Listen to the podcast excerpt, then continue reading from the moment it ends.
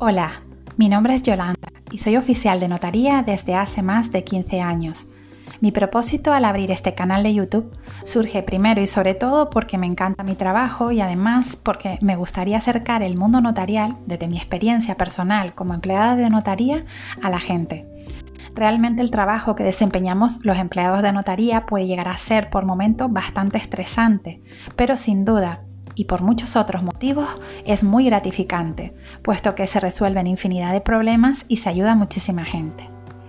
Y básicamente la segunda razón, y creo que la principal que me ha hecho abrir este canal de YouTube, se debe a la gran cantidad de consultas que nos han llegado a la notaría en los últimos meses acerca de la necesidad de realizar testamento.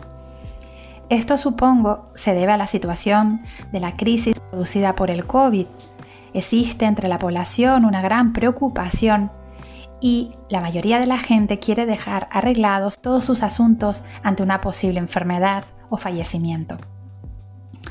Pues bien, desde mi humilde conocimiento y experiencia profesional, lo que deseo ante todo es ayudar y aportar un granito de arena ante las numerosas dudas y consultas que genera este asunto, con la idea de explicar de la forma más sencilla posible sobre quién cómo, cuándo y qué requisitos son necesarios para hacer testamento.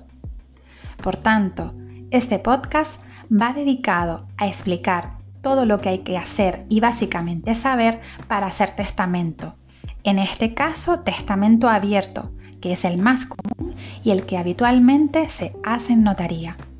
Existen otros tipos de testamentos regulados por la legislación española, Código Civil, pero al no ser habituales, no voy a hablar aquí de ellos.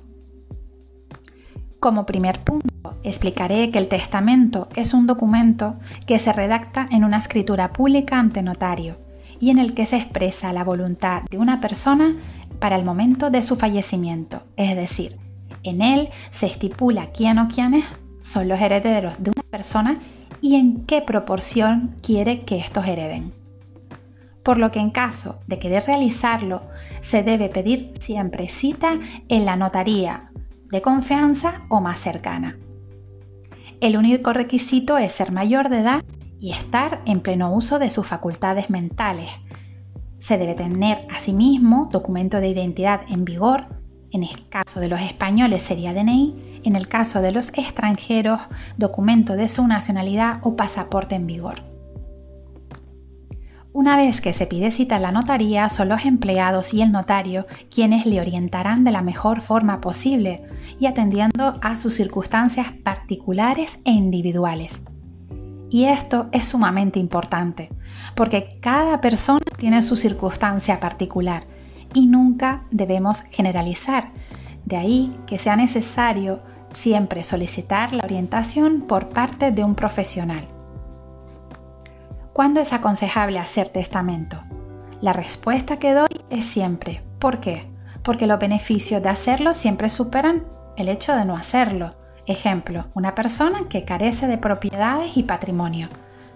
Hay que pensar que si bien esa persona no tiene patrimonio, puede ser heredero de otro de otro, por ejemplo, como sus padres, sus abuelos o hermanos. Por lo que aunque no se tengan propiedades, siempre mi consejo es que lo haga.